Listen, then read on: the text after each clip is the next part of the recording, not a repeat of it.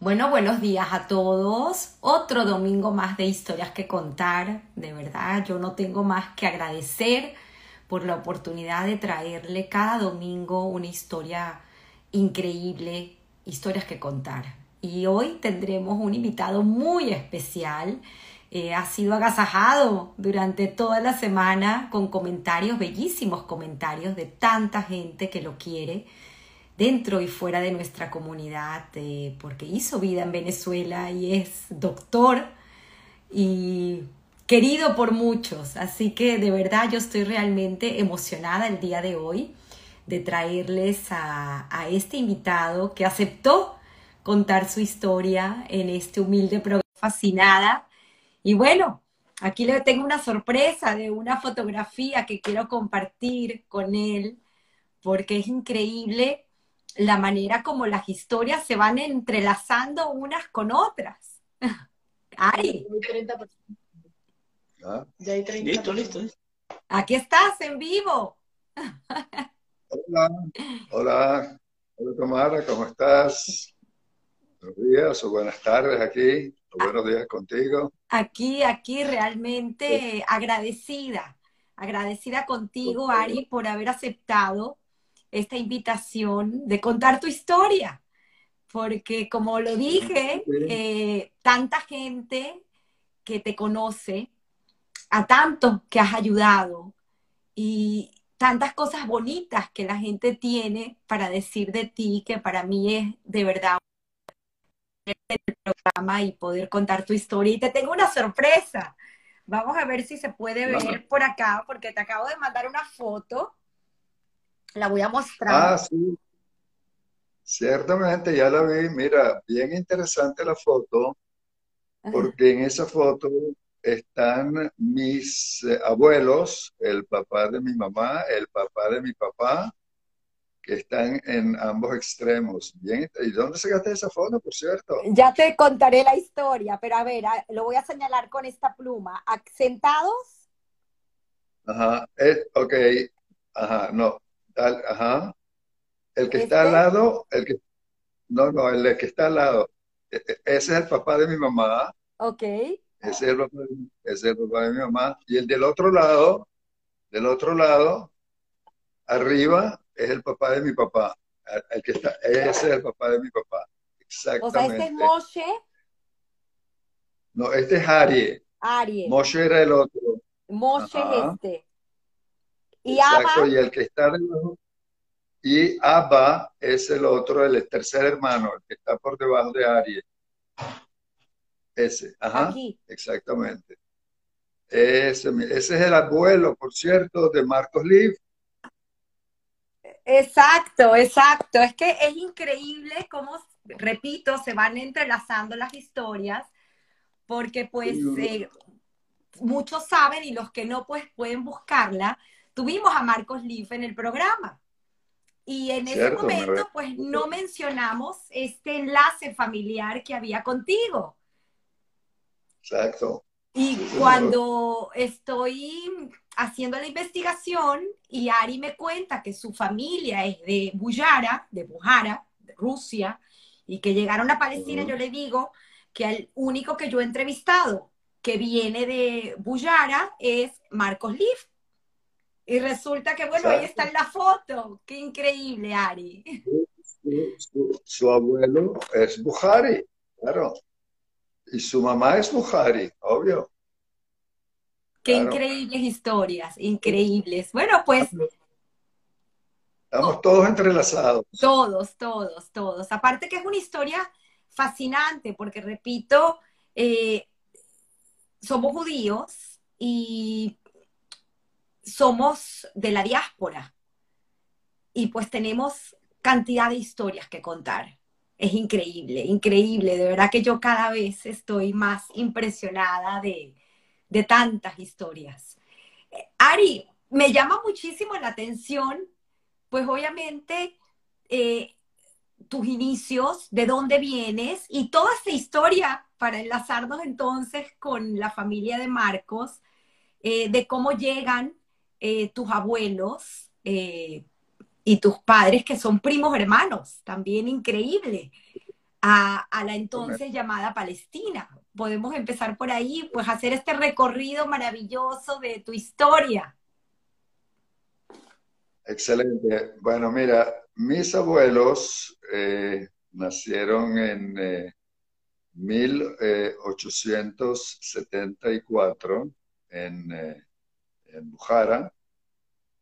Ellos, en aquel entonces, cuando ellos eran muchachos, adolescentes, entrando, pues prácticamente en la adolescencia había mucha discriminación en Bujara y sus padres deciden eh, mandarlos a,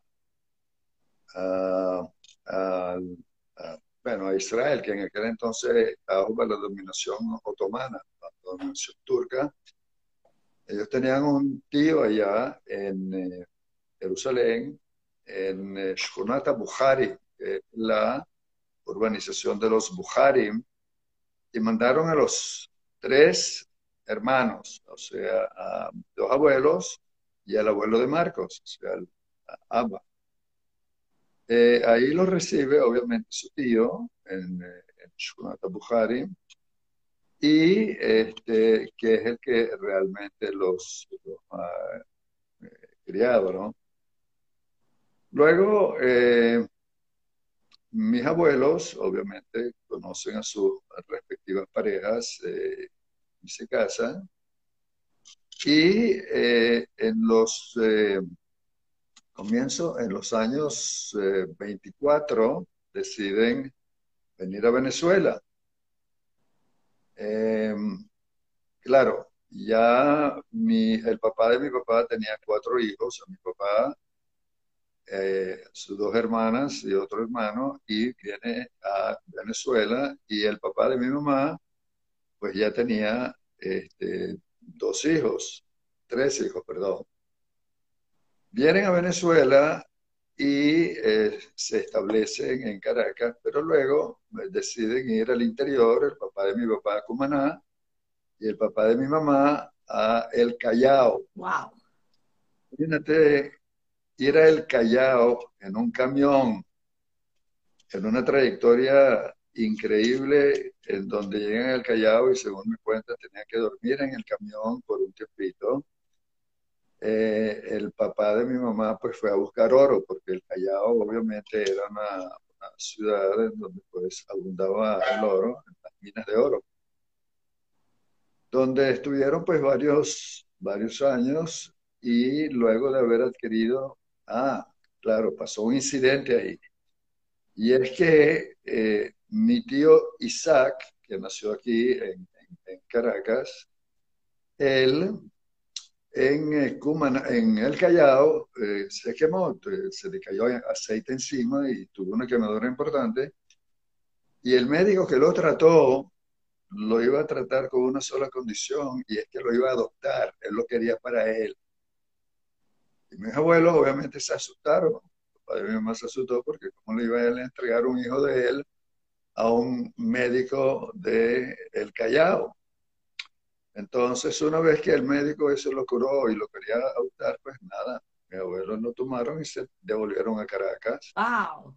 Y de Caracas, obviamente, se devolvieron a, Israel, donde mi eh, abuelo, el papá de mi mamá, construyó un edificio con lo que con el oro que había traído de Venezuela en, en Mahane Yehuda, que hoy obviamente es un lugar eh, muy, muy, muy eh, concurrido.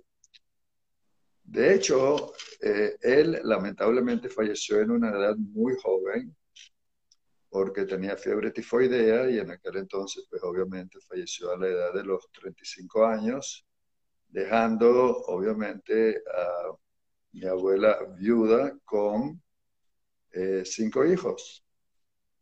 Mi papá eh, quería mucho a su tío y obviamente a, su esposa, y él ayudaba mucho porque él, él, él trabajaba, y entonces, claro, él iba y ayudaba mucho a, a su tía, y entonces su tía decidió casarlo con su hija, que es mi mamá.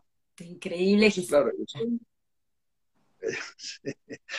ellos son, primos hermanos y entonces, claro, y se casaron en ese mismo edificio que construyó su, su padre, pues, su, el esposo. Pues. Entonces ellos se casaron ahí. El otro hermano, el, eh, el papá de mi papá, que fue a Cumaná, eh, pues obviamente eh, decidió también pues regresar a Caracas. Tenía temor de que sus hijos no se vayan a mezclar con personas este, que no, no, son de la religión, con Goy, y pues también regresa a, a Israel. Eh, obviamente ahí en Caracas, en Venezuela, le nació un hijo, mi tío Aarón, como mi tío Isaac le también nació aquí en, aquí en Venezuela, pues que se había quemado. Eh, deciden todos regresar. El único que se quedó en Venezuela es Abba, el tercer, eh, el, otro hermano que decidió quedarse en Venezuela, donde sus hijas nacieron aquí. Después de cinco hijas le nació un varón. Eh, y él hizo la promesa de que cuando ese varón llegara a los 13 años, él se iba a ir a, la, a Israel a hacerle su bar mitzvah. Wow. Pero, pero entonces, eh, claro, él llevaba todos los años a sus hijas a Israel para casarlas. Y en una de esas, su hija Carmela conoció al hermano de mi mamá, a Jonathan, por eso son primos hermanos también. Y entonces también pues decidieron casarse. Luego trajo a su hija Masha, de hecho, mi hermano y yo, en aquel entonces llevábamos las velas en la boda de ella. Wow. Entonces, claro. Que más para que el público que esté escuchando entienda, es la mamá de Marcos Liv. Claro, claro. Y mi hermano y yo llevamos las velas en esa boda. Wow. Ese éramos. Entonces, claro. Este, nosotros, obviamente, mira, mi papá obviamente peleó en la guerra de la independencia. Yo nací en el año 1944 y cuatro años después se declara la independencia del Estado de Israel, en donde obviamente se desató la guerra con los árabes. Padres en aquel entonces, pues claro, nuestra casa donde vivíamos hubo un incidente con una bomba, tuvimos que ir y padres se escaparon al campo, donde mi papá obviamente construyó un ranchito, este, donde vivimos unos cuantos años. Mi mamá sembraba hortalizas enfrente del ranchito, había un gallinero atrás donde me mandaban a recoger los, huevos de las gallinas todas las mañanas. Y bueno, mira, eran tiempos difíciles, no había regaderas, no bañaban una paila, no había poseta, teníamos una letrina por fuera del ranchito, pero bueno, mi papá era un hombre extremadamente emprendedor, trabajaba en un taller mecánico y este, logró amasar algo de dinero, con lo cual pues compró un apartamento en Basel, en Hof Basel, que hoy es una calle extremadamente popular y concurrida y nos mudamos para allá cuando yo tenía seis años.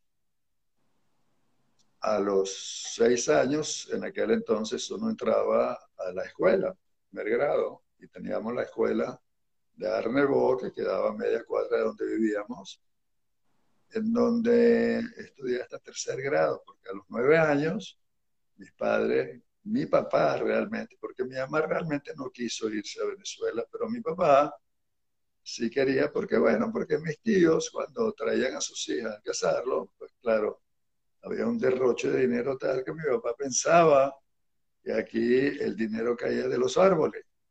Entonces él dijo, bueno, vámonos para Venezuela. Y entonces nos fuimos para Venezuela.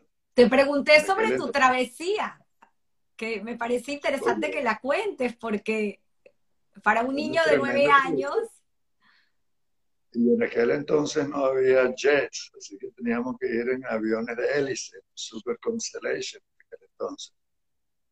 Que por cierto, la primera vez que vi, nosotros hicimos la travesía a través de Holanda a Ámsterdam, que es la primera vez en mi vida que vi una escalera eléctrica, porque no, no, no, no, tenía yo conocimiento ni siquiera que había escaleras eléctricas. Bueno, total que, bueno, llegamos aquí a Venezuela, este, mi papá eh, un individuo muy emprendedor, autodidacta, no sabíamos español, porque eh, todo pues lo hablábamos en hebreo. Este, y hablaban en, en Buhari tus padres, ¿no? Mis padres hablaban en Buhari en la casa siempre. Y bueno, con nosotros, nosotros el hebreo obviamente en la escuela, aprendimos el hebreo en la escuela. Y lo poco de Buhari que sé es lo que yo he oído hablar a mi padre en Buhari. Fíjate que cuando vinimos a Venezuela, mi abuela, la mamá de mi mamá, como su hijo vivía, que sus dos hijos vivían en Venezuela, ella nos enseñó una canción en Bujari, para que cuando nosotros llegamos a Venezuela se lo cantáramos a sus hijos. Y de hecho, todavía me acuerdo de la canción. Me la cantaste, si quieres puedes entonar unas estrofas, porque es increíble. Además que es un idioma que está casi en extinción. Sí, sí, sí, claro, es así. Pero fíjate que en Jerusalén hay una, una organización, Shonata Buhari, donde viven eh, los, eh, los Buhari. Y fíjate que mi mamá con su hermano hoy en día sigue hablando en Buhari. Entonces, porque bueno, porque es su lengua materna. Bueno, entonces fíjate, llegando a Venezuela, este, las cosas estaban muy difíciles. Este, eh, mi papá, claro, empezó a, a, vender eh, artículos, prácticamente telas que iba a los barrios. En aquel entonces uno podía entrar en los barrios, él entraba, dejaba las telas y los domingos iba a cobrar, le daban dos bolívares, cinco bolívares, en fin. Nosotros eh, en aquel entonces, claro, íbamos mi papá quería que estudiáramos en el colegio Moral y Luce. En aquel entonces la comunidad no estaba tan integrada como para que nos aceptaran gratuitamente. Yo le decía a mi papá, tenía dos tíos que eran muy pudientes, que ellos pudieran pagar nuestros estudios. Mi papá, pues obviamente no quiso y pues obviamente nos enroló en, en las escuelas públicas, donde estudiamos hasta que entré a bachillerato. Luego nosotros obviamente nos mudamos a Chacao. Pero antes, de eso me contaste que te estuvieron un año en una yeshiva. Sí, claro. Cuando mis padres ambos trabajaban y no tenían mucho tiempo de dedicarnos a nosotros. En aquel entonces, en esos años, eh, venían emisarios de los yeshivot en Nueva York para reclutar eh, muchachos latinoamericanos de México, de Panamá, de Colombia, de Venezuela, y demás, para llevarlos a la yeshiva para impartirles educación este, religiosa. Y este rabino llegó, habla con mi papá y me dice que él está dispuesto a llevarnos a mi hermano y a mí a la yeshiva, yeshiva Torah en Brooklyn. Y mis padres accedieron. Entonces, eh, fíjate cómo eran las cosas, que ni siquiera nos llevaron nuestros padres. Fuimos con un rabino a la yeshiva en Brooklyn, donde estuvimos este, un año.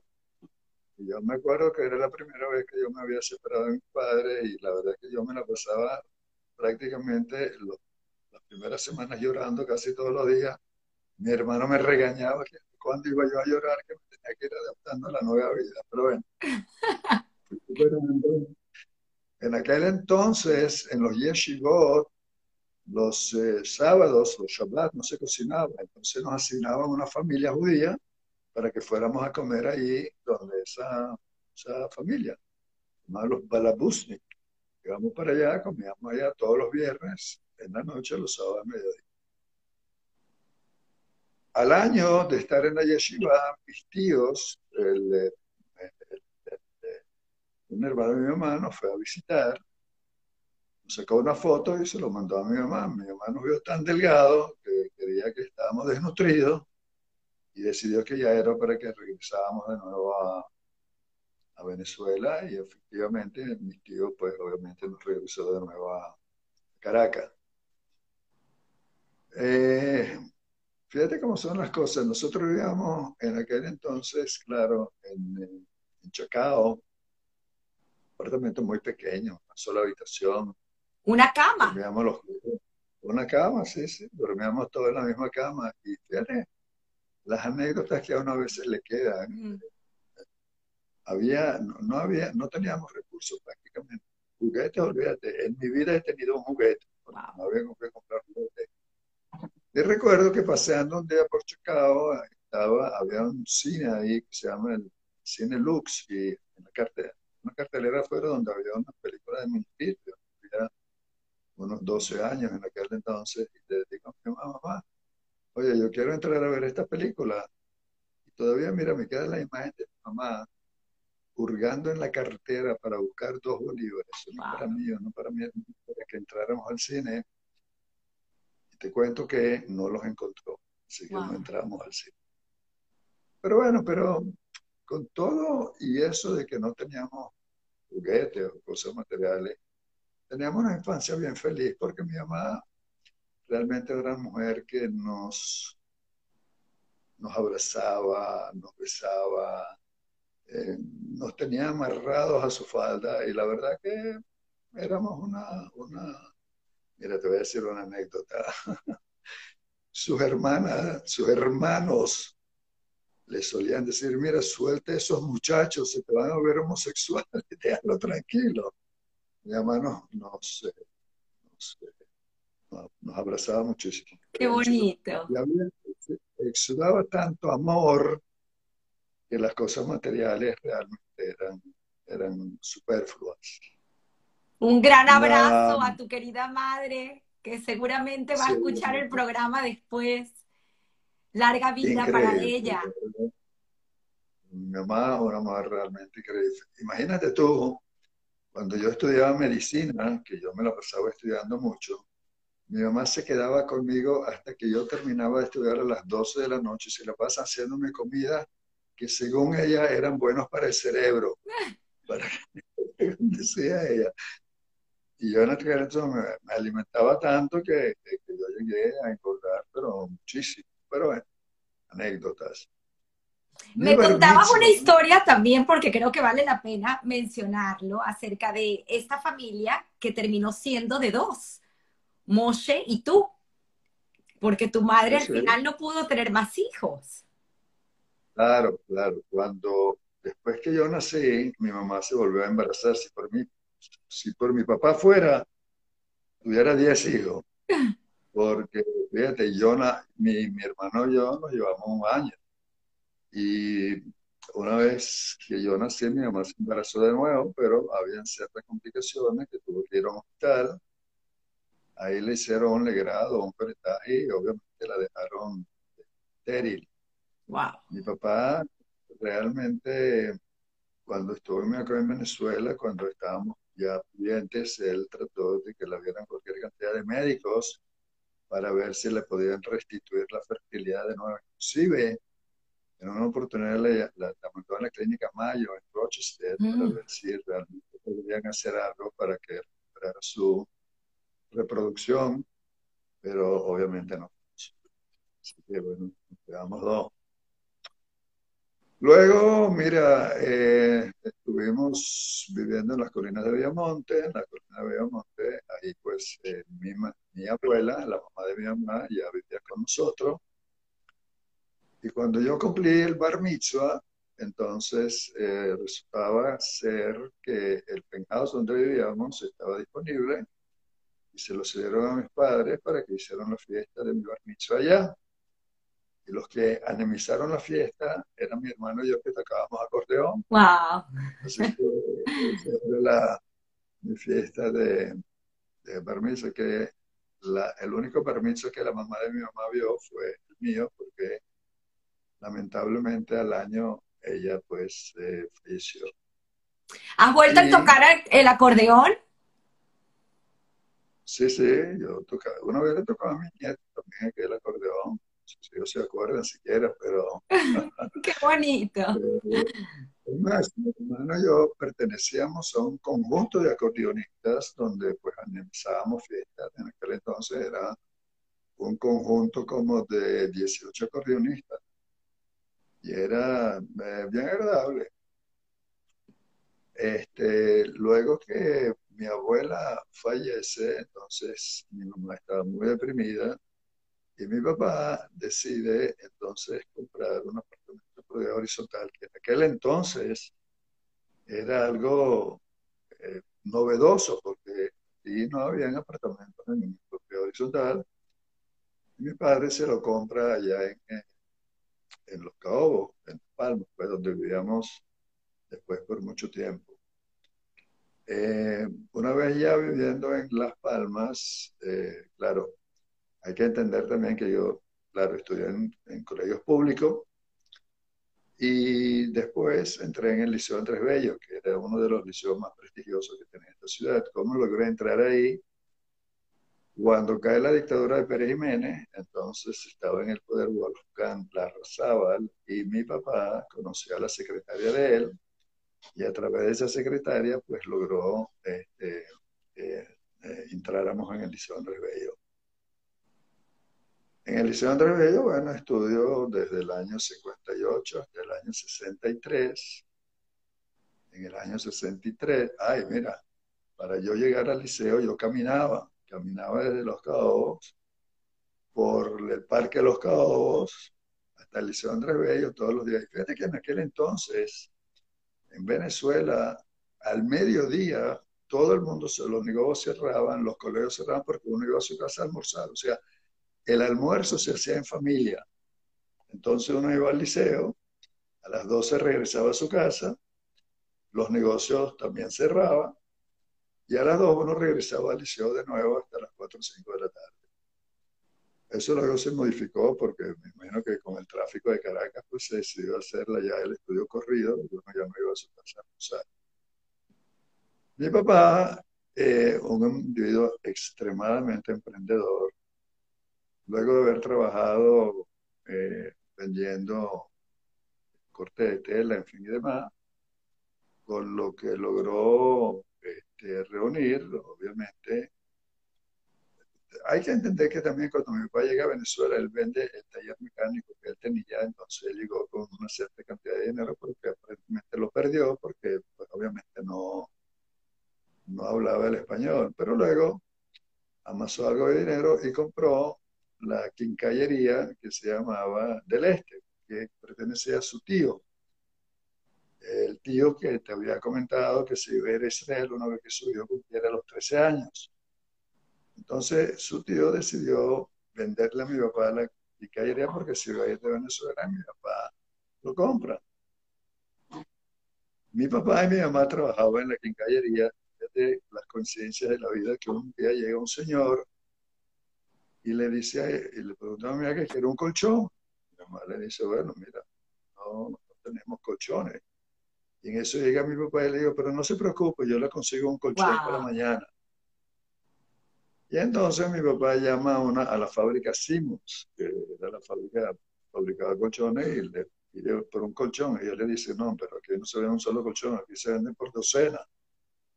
Entonces mi papá le decía, bueno, mándame una docena de colchones. Y esa docena de colchones se vendieron en una semana. Y mi papá decide eliminar la quincallería y transformarla en la colchonería de ley. ¡Wow! ¡Qué historias! Sí, se inició realmente la colchonería del este. Tan es así que al, final, detrás de la colchonería, mi papá él mismo empezó a fabricar colchones, un artesano que venía y hacía pues, colchones ahí mismo. Este, y bueno, mira, con la venta de colchones, la, la colchonería se amplió, es más, este, mi papá luego lo amplió, adquirió otro tipo de negocios también, y era un individuo realmente, realmente emprendedor y autodidacta, obviamente. Y hasta el día de hoy, Colchonerías del Este está de pie, la maneja eh, Rubén. Claro, porque mi, mi, Mi hermano realmente no le gustaba estudiar, por más hincapié que mi, y, énfasis que mis padres pusieron para que él realmente estudiara, pues no le gustaba. Mira, hay gente que no le gusta estudiar, entonces mi papá le dijo, bueno, entonces vienes y trabajas conmigo. Y así fue con mi, hermano, empezó a trabajar con, con mi papá y ahora pues el que lo regenta, el que lo maneja es su hijo. Eh, entonces la tradición de colchonería sigue de generación en generación. Qué historias. Eh, Mientras tanto el estudioso, el aplicado, era Ari, pero sin embargo trabajaste en colchonería. Cuenta también un poco cómo era esa dinámica, porque todos... A mí, a mí me gustaba siempre estudiar, yo siempre, yo, en las vacaciones escolares, uno iba a la colchonería a ayudar a sus padres. Yo siempre me llevaba un libro, entonces me quedaba ahí, estaba leyendo el libro, mi papá me decía, mira, a ti te pueden robar el negocio por delante de tus ojos y te das cuenta porque lo único que hace es estar aquí leyendo. Entonces pudieron ponerme ahí de cajero para que yo cobrara. Y además de eso, pues también yo eh, repartía mercancías, o sea, me llenaban el carro, el techo del carro con colchones y, nosotros, yo iba pues este, a repartir eh, a las direcciones que me daban. Normalmente eh, iba a los barrios, yo podía entrar a cualquier barrio, subir un colchón al calvario de los bloques, me daban propina, café, galletas, y yo bajaba y carro iba indemne y nadie se metía con uno. Pero yo era tan distraído que un día llevando colchones, los colchones estaban amarrados y uno de los colchones se zafó y se, se cayó. Y un señor, ¿qué me está pasando? Le dice, no, muchacho, está dejando el colchón ahí atrás.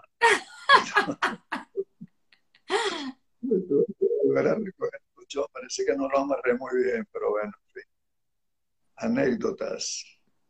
Este, bueno, luego, mira, eh, terminé mi estudios de bachillerato y decidí pues entrar en la Facultad de Medicina toda la vida quería ser médico. Me acuerdo que cuando era niño, este, yo siempre jugaba médico enfermera. Tenía ah. una vecina. Ella era la enfermera y yo era el médico.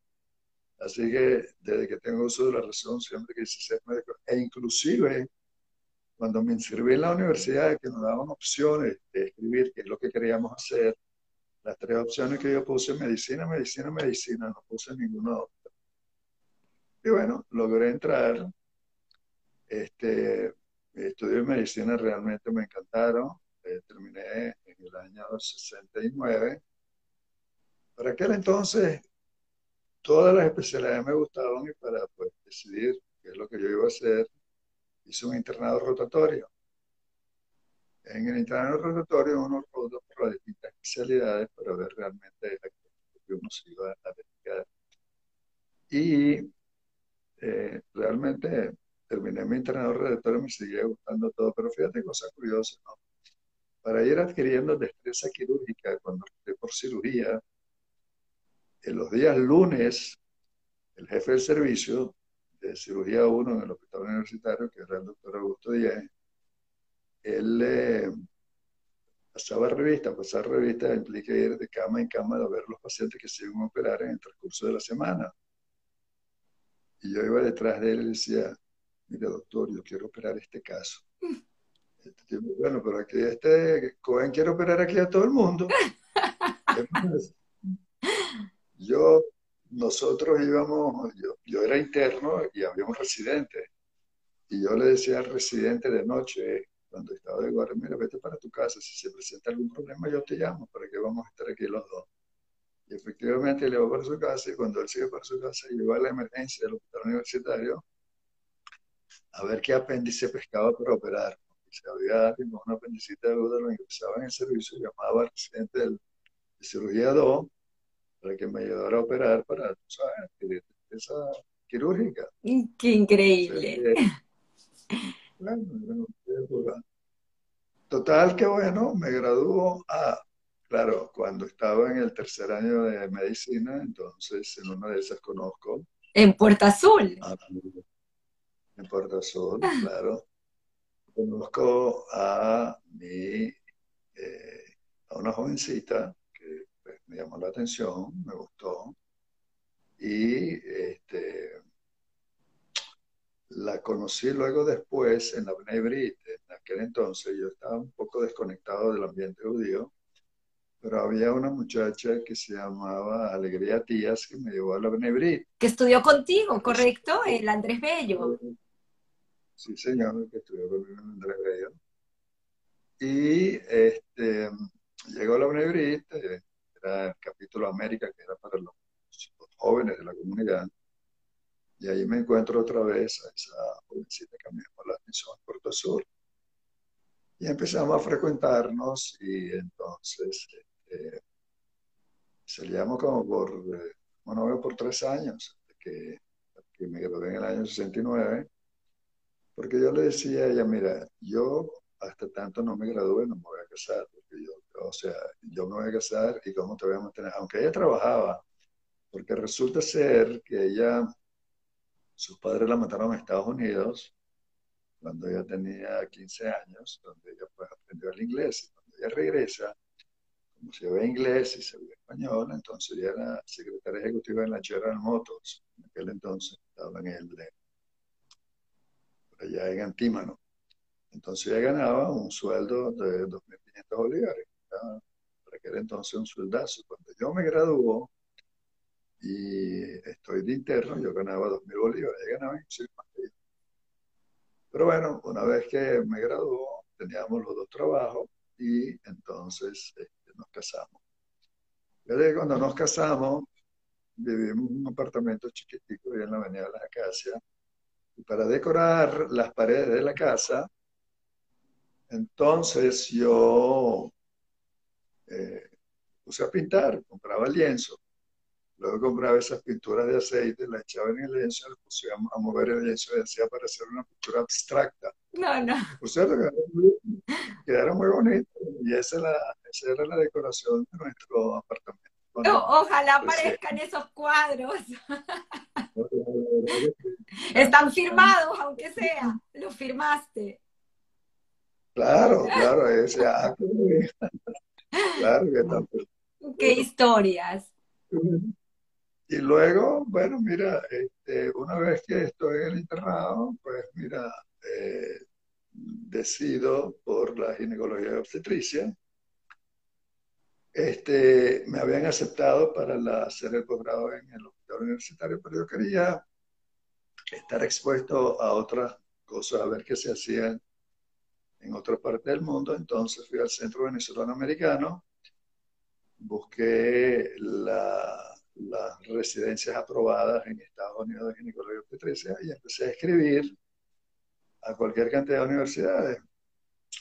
Me habían aceptado como en 20 lugares en aquel entonces y le dije entonces a mi querida esposa, vamos a agarrarnos dos semanas de vacaciones y vamos a ir de un sitio a otro han aceptado para, para ver qué es lo que más me convenía. Ok, entonces, eh, ¿qué es lo que hacíamos? Yo llegaba al hospital.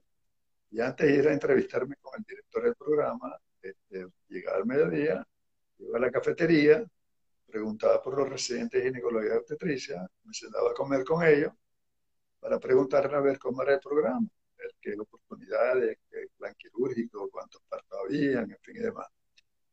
Entonces hicimos un recorrido por Detroit, por Baltimore, por Nueva York, por Boston, por Delaware, uh, viendo los distintos programas y realmente el que más me gustó fue el de, el de Michigan, el de Detroit. Y bueno, y para ahí pues decidí mudarnos. Ya para aquel entonces ya habían nacido mis dos primeros hijos, Rubén, me casé en el 69, Rubén se nace en el 70 y Nina, mi segunda hija, en el 71. Cuando yo voy, entonces claro, mi papá va conmigo para hablarme, para, bueno, apartamento, me compró un carro y demás. Y entonces, este, una vez que ya tenía mi apartamento, mi carro, mi papá decide regresar ya a Caracas. Yo, mi esposo todavía no había llegado. Y yo recuerdo que yo fui a despedir a mi papá al aeropuerto, llegué al aeropuerto obviamente, y cuando mi papá se monta en el avión y el avión despega, me quedo ahí en el aeropuerto llorando. Porque me sentía tan solo, porque en mi vida había estado, bueno, estuve en la yeshiva, pero la yeshiva estaba con mi hermano.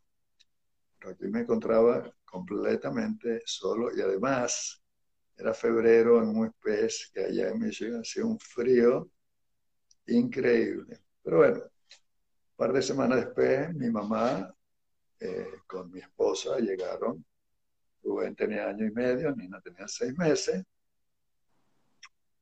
Ahí nos nacieron otros dos, estaba Emily y Denny, Emily en el 74 y Denny en el año 75.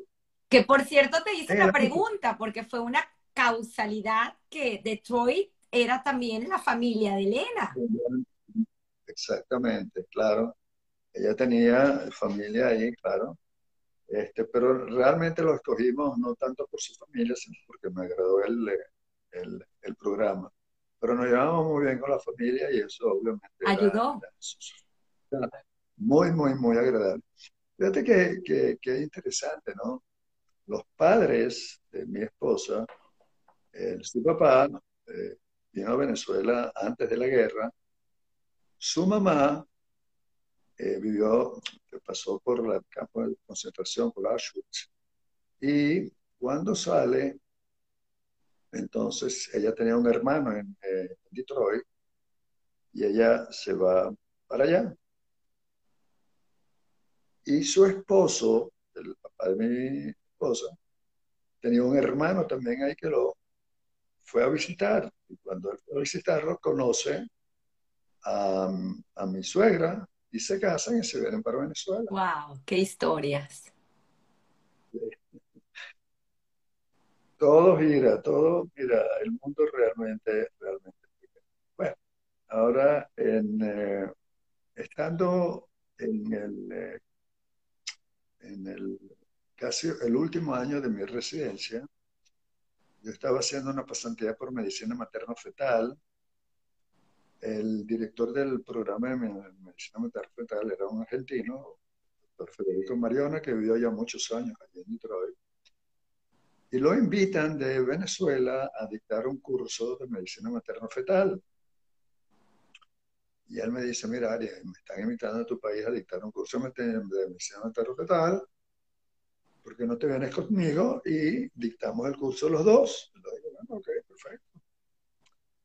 como yo me había desconectado, entonces yo decía, bueno, ya me falta un año para terminar mis estudios acá y tengo que regresar a Venezuela. A pesar de que yo en aquel entonces era jefe de residente, tenía oferta de trabajo para quedarme allá en, Estados Unidos. Pero bueno, voy con él, dictamos el curso, quedó muy bien y me quedo ahí hablando con, con los médicos a ver qué oportunidad de trabajo tenía yo una vez que regresara. Ahí me hicieron un comentario que en la Trinidad iban a hacer un hospital estilo americano, eh, iba a ser el Centro Médico Docente de la Trinidad. ¿Por qué no voy para allá y averiguo a ver si qué oportunidades iban a tener? Entonces, ok. Antes de regresarme, le digo a mi papá, mira, papá, voy a, voy a ir a la Trinidad porque me dicen que van a hacer un hospital por ahí. Mi papá me dice, bueno, te acompaño. Bueno, fuimos a la Trinidad.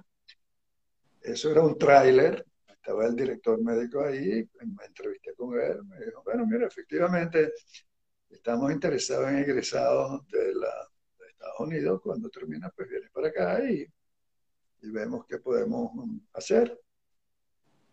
No sé qué tan familiarizada estás tú con este país, pero en la Trinidad, yo desde la Trinidad regreso por Los Naranjos, luego caigo en la principal de Caurimare y llego a un semáforo, el semáforo está, me paro y miro hacia arriba y le digo a mi papá, ah, parece que están construyendo una clínica ahí arriba, en el año 75, que están finalizando la policlínica metropolitana. Bueno, eso cambia la luz y sigo, voy para la casa. Al día siguiente regreso a Estados Unidos. Y dos o tres días después me llama mi papá y me dice, mira, Ari, eso que viste ahí efectivamente es una clínica y queda una sola última acción. ¡Wow! Y te la voy a comprar. Y efectivamente mi papá me la compra, y no únicamente que me la compra, sino que una vez que me la compra, él va y ve cómo están distribuidos los otros consultorios y él, conjuntamente con mi hermano, deciden remodelarme ese consultorio para que cuando yo llegue empiece a trabajar sin ningún contratiempo. Efectivamente, regreso en el año 76 y el 26 de abril del año 76 abro mi consultorio. Obviamente a mí nadie me conocía, pues, quién es este señor, ¿no? Te voy a contar incluso una anécdota. A ver.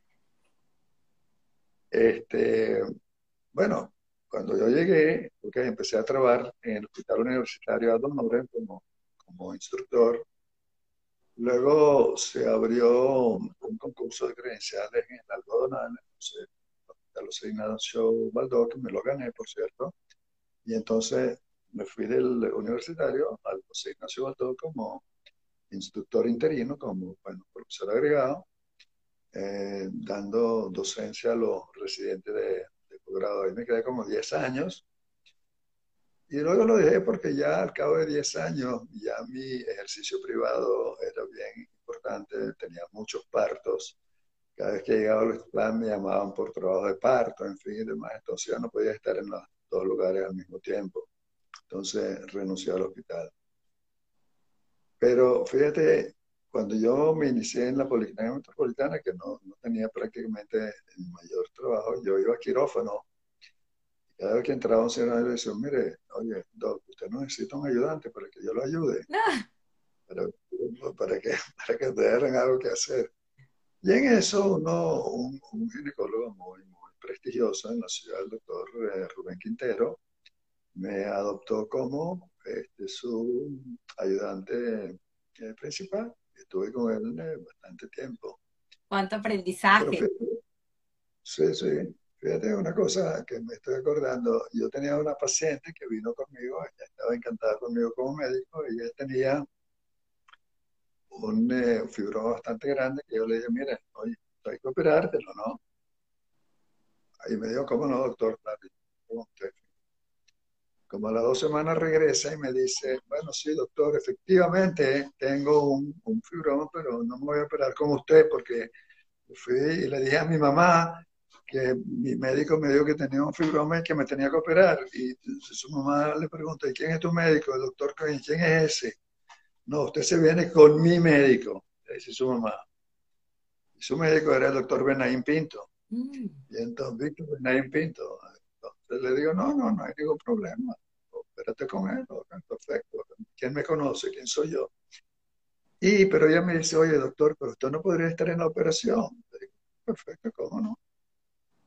Y efectivamente estuve, pero de mirón, ¿no? ¿sabes? Solamente. Como 20 años después, esta misma muchacha, ella siguió después conmigo, ya se operó con el paciente. 20 años después, pues nada, se le reprodujeron los fibromas, había que hacer una esterectomía. Y obviamente se la hice yo. Y cuando lo voy a visitar, está la mamá ahí y le digo, mire señor, usted sabe, 20 años atrás usted no quiso que yo operara a su hija. Wow. y ahora termino de su hija. Bueno, pero en fin. ¿Cuántas historias alrededor de, de esto? Quería que contaras algo antes de seguir, porque me llama muchísimo la atención, te hice la pregunta fuera de cámara, pero quiero que la compartas con la audiencia, el por qué escogiste ser eh, médico ginecobstetra. Cuando yo termino mi internado, resulta ser que todas las especialidades me gustaban. Entonces, ¿qué es lo que yo iba a hacer? Entonces luego me puse a pensar, la única especialidad que realmente nunca se desliga del resto de las especialidades es la obstetricia, porque, fíjate, el cardiólogo obviamente se dedica a las enfermedades del corazón, el neurólogo al sistema nervioso, el gastroenterólogo al aparato digestivo, el neumonólogo a los pulmones y así sucesivamente. Pero nosotros los obstetras vemos mujeres, vemos pacientes con problemas neurológicos, con problemas cardíacos, con problemas digestivos, con todo tipo de problemas que obviamente tenemos que resolvérselo, porque no podemos estar mandando a los pacientes a los distintos especialistas. Obviamente, con las limitaciones, o sea, cuando nosotros estudiamos obstetricia, estudiamos las complicaciones que se pueden presentar durante, eh, eh, durante un embarazo. Puedes tener una mujer embarazada que desarrolla una hipertensión inducida por el embarazo, digamos, por la preeclampsia. Entonces tiene que estar en capacidad de resolverse. Como puede tener otro tipo de problemas que obviamente tiene que resolvérselo también, porque los textos de obstetricia hablan de los problemas médicos inherentes al paciente obstétrico. Luego, la ginecología es una especialidad quirúrgica, una especialidad endocrina, los ovarios son órganos endocrinos. Eh, es una especialidad que tiene que ver con fertilidad y reproducción. Entonces me pareció que la ginecología obstetricia es una especialidad extremadamente completa y por eso opté por esa especialidad. Y realmente no me arrepiento. Hoy en día eh, nosotros los ginecobstetras somos médicos de familia. A mí mis pacientes me llaman para todo, inclusive para problemas con sus esposos. Digo, ok, puedo orientar, obviamente. Hablabas de un tema muy importante que es la depresión en el embarazo y, el tema de detectarlo con, a tiempo, el cambio que puede hacer. por casualidad, hoy, esta mañana me llamó una paciente embarazada extremadamente deprimida llorando, desganada, desmotivada, en fin. Y obviamente hay mujeres embarazadas que se deprimen. Y eso hay que aprender a detectarlo, porque de lo contrario, una vez que paren, caen en una depresión postparto que es terrible. Y los medicamentos antidepresivos no actúan de inmediato, tardan un poquito de tiempo en este, actuar. Entonces, los problemas depresivos hay que empezar a tratarlo desde el embarazo. Y hay medicamentos antidepresivos que se pueden usar en embarazo.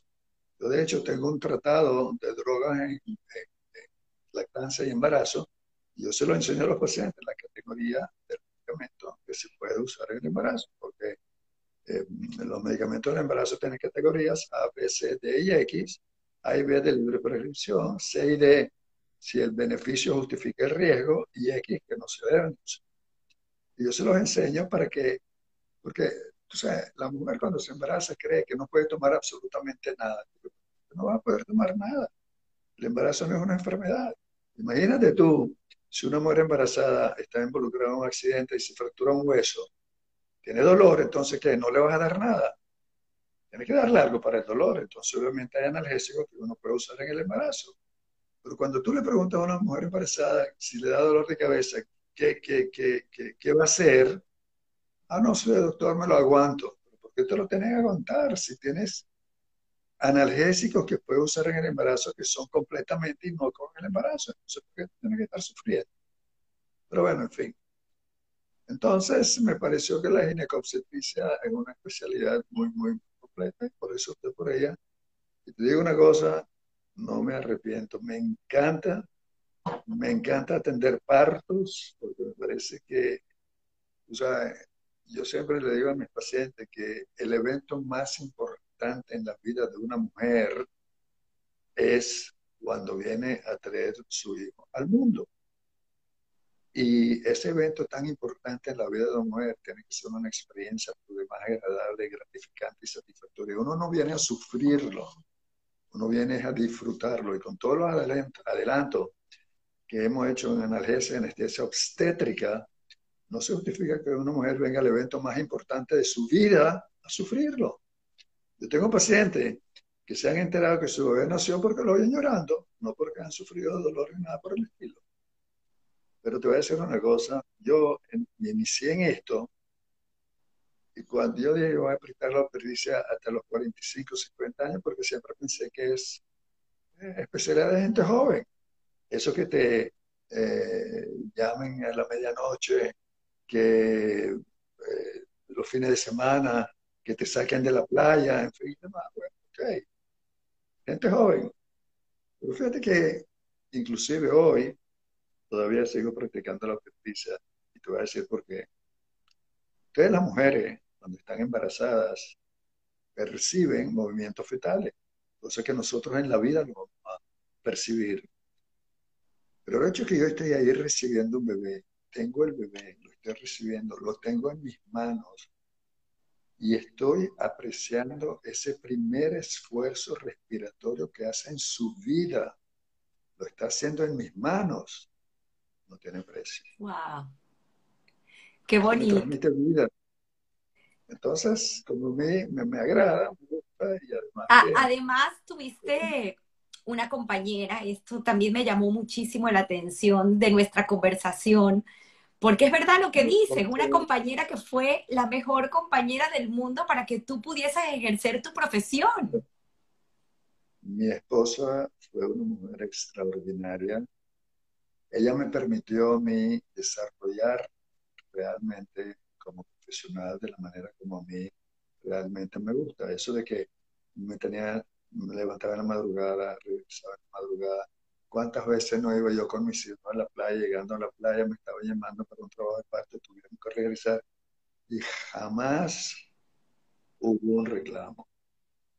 Y por eso te digo, yo tuve, la verdad, la fortuna de haber tenido una mujer realmente extraordinaria, de que si yo volviera a nacer, me gustaría a mi mismo. Porque una cosa como la que yo tuve, realmente fue un privilegio y realmente extraordinaria. Te hice también una pregunta que podemos enlazar una parte de tu historia. con, Mis hijos son como son, gracias a ella. Mm, qué bonito. Yo no tenía prácticamente tiempo. Mis hijos me dicen que en su adolescencia prácticamente no me vieron, porque yo tenía una época que atendía entre 30 y 35 partos al mes y vivía prácticamente en la clínica.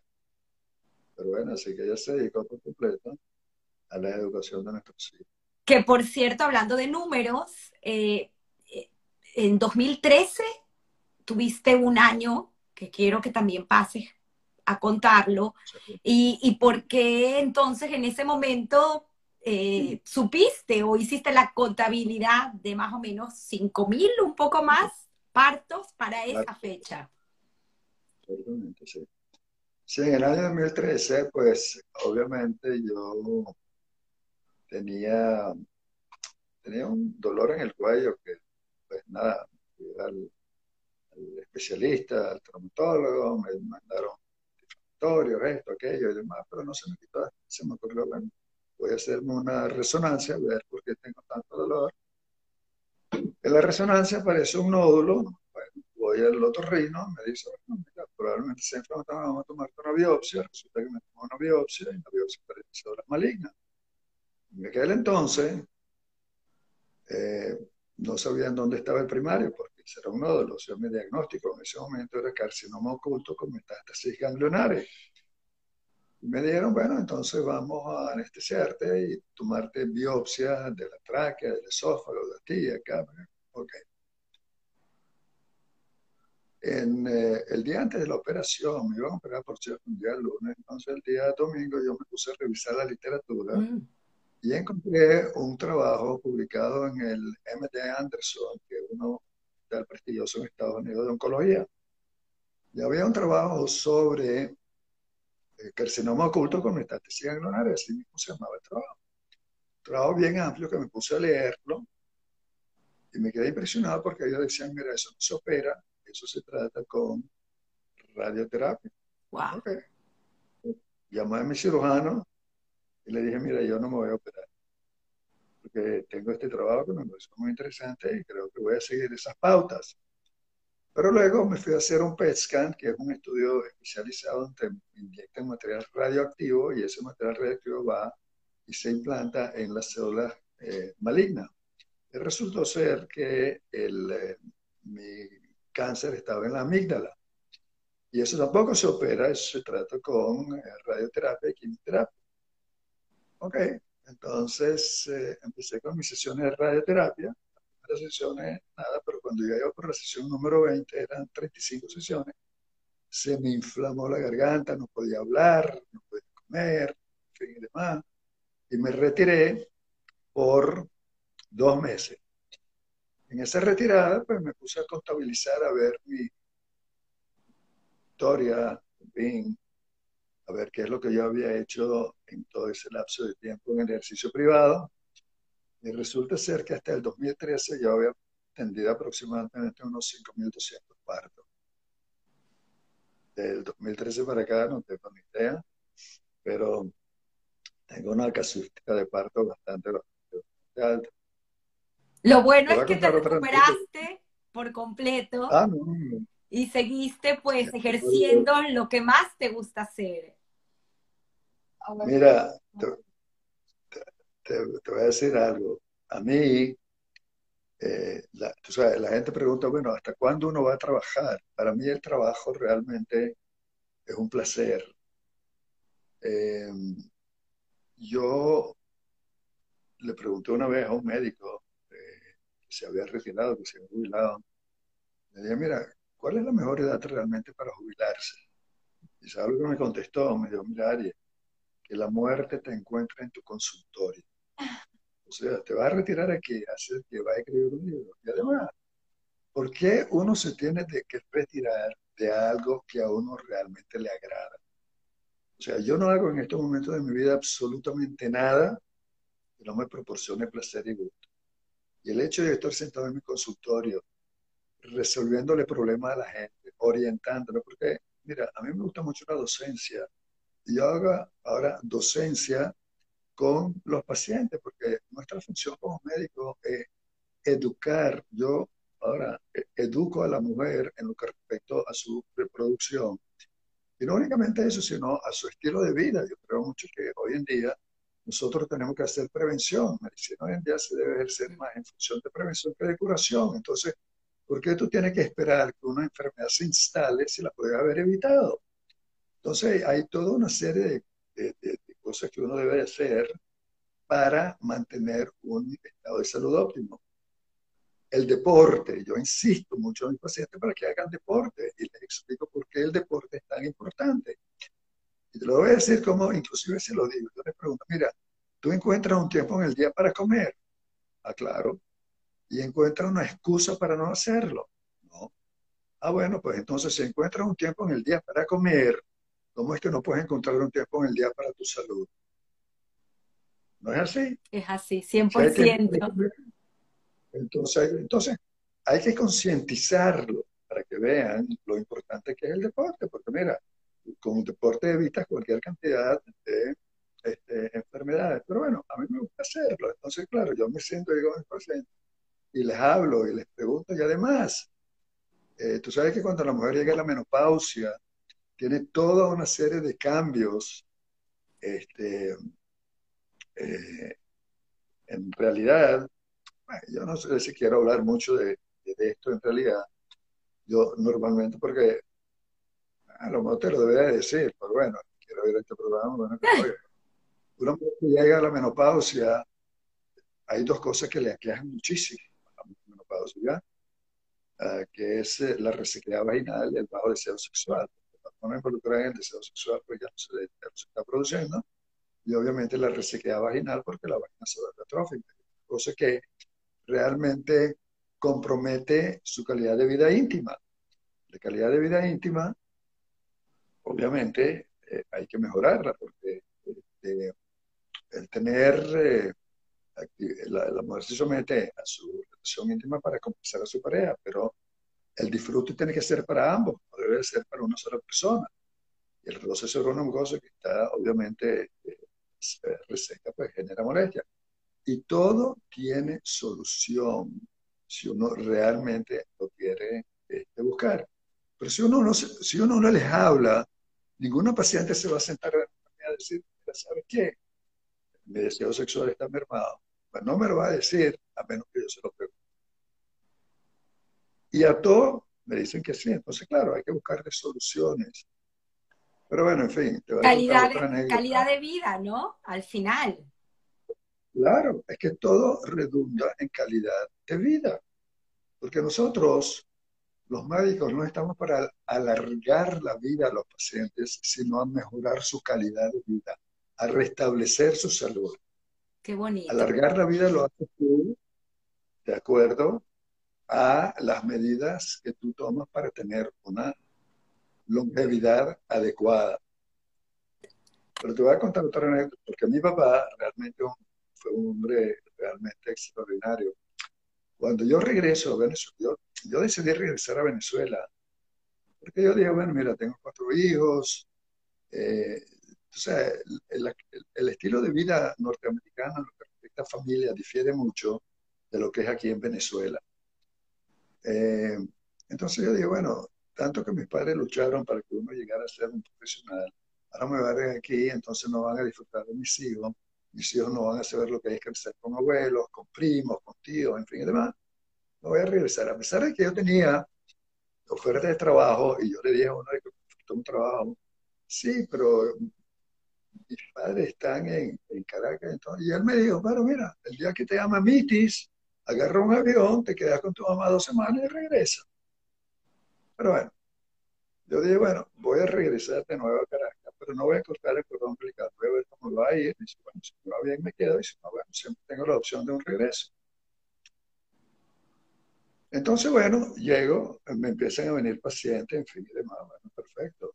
Después de muchos años, yo me entero, porque una paciente me lo comentó, y me dijo, Doc, ¿usted sabe cómo yo llegué a usted? Le digo, no, cuéntame. Bueno, pues fíjese, yo un día entro a la cochinería del Este y su papá me pregunta, mire señora, ¿usted tiene un ginecólogo? Y le digo, bueno, sí, pero él me dice, bueno, mira, yo le voy a recomendar el mejor ginecólogo que vaya a ver y no nada más. Yo le voy a pagar la consulta, mire, aquí está su, lo que él cobra por la consulta, usted va y lo ve. Increíble. O sea, él veía a una mujer embarazada y le dice, usted tiene un obstetra, mira, yo le voy a pagar la consulta, vaya y véase con el obstetra ahí. Además me contabas que te acompañaba a los congresos y se ponía su bata de médico. Sí, vale, mi papá, para mi papá era un orgullo tener un médico, eh, un, un, médico. Entonces, yo iba todos los años al Congreso Americano y mi papá iba conmigo, se vestía como médico, conocía a todos los de las exhibiciones, porque él iba a ver las exhibiciones, y le encantaba estar ahí, se sentía súper a gusto. Le encantaba. Qué bonito, qué bonito. El, el, hay algo que, que también quiero que compartas, por favor, con nosotros, porque habla mucho de tu calidad humana. Y es el hecho de que antes de haber tenido este problema con tu garganta, pasaste por un episodio donde eh, tuviste que, escogiste, porque obviamente querías ayudar a tu hermano, eh, de hacerle una donación de parte de tu médula. Claro. Mi hermano contrajo una leucemia mielocítica aguda, una enfermedad bastante grave. Y la única solución, la única solución que tenía era donación de médula. Como nosotros pues éramos compatibles, yo decidí donarle este, mi médula lo hicimos, por cierto, en el Sloan Kettering, en, Nueva York. Entonces, y fíjate que por esas cosas tan eh, curiosas de la vida, yo, un día una paciente me dice a mí que ella le donó también médula a su hermana y a raíz de eso desarrolló cáncer de mama. Y luego que yo le doné la médula a mi hermano, yo desarrollé cáncer de amígdala. Y yo traté de relacionar las dos cosas, porque, bueno, claro, me manipularon el sistema inmunológico, me extrajeron médula, y probablemente yo tenía mi enfermedad en estado latente, que con un sistema inmunológico operativo, pues no se manifestó.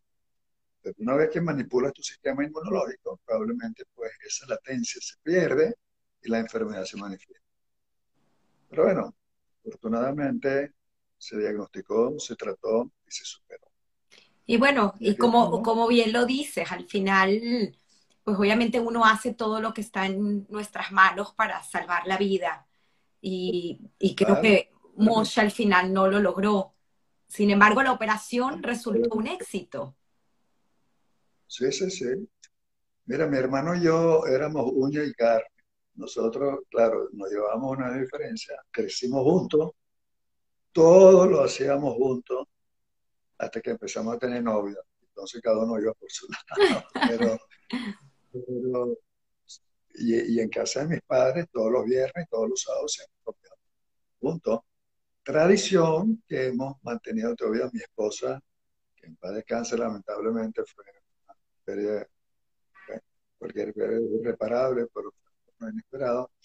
Pero todos los viernes mi esposa reunía a todos aquí en la casa este, y hacíamos los Shabbat aquí el viernes de la noche, el sábado al mediodía. Y ese legado que ella dejó, aún lo seguía, lo seguimos manteniendo. todos los sábados, todos los viernes, todos los Shabbat, nos reunimos aquí todos en la casa. Inclusive algo muy bonito que compartiste conmigo y me encantaría que lo compartas con la audiencia es el hecho de lo que haces en esta festividad de nosotros donde honramos nuestra procedencia como pueblo, que es el, eh, el Pesaj y, y, lo que haces con tus nietos. Claro, claro. Yo lo, los Pesaj, eh, unas tres semanas antes, reúno a todos mis nietos y le asigno un párrafo de la a cada uno. Y ese párrafo ellos lo tienen que leer, lo tienen que traducir y lo tienen que explicar. Y entonces el ceder resulta realmente muy ameno, porque los adultos tienen que respetar a los jóvenes que van a estar hablando, porque si no, el ceder se vuelve un relajo. Y entonces cada uno de mis nietos lee lo que se le ha asignado. Claro, yo se lo asigno tres semanas antes, a la semana siguiente, bueno,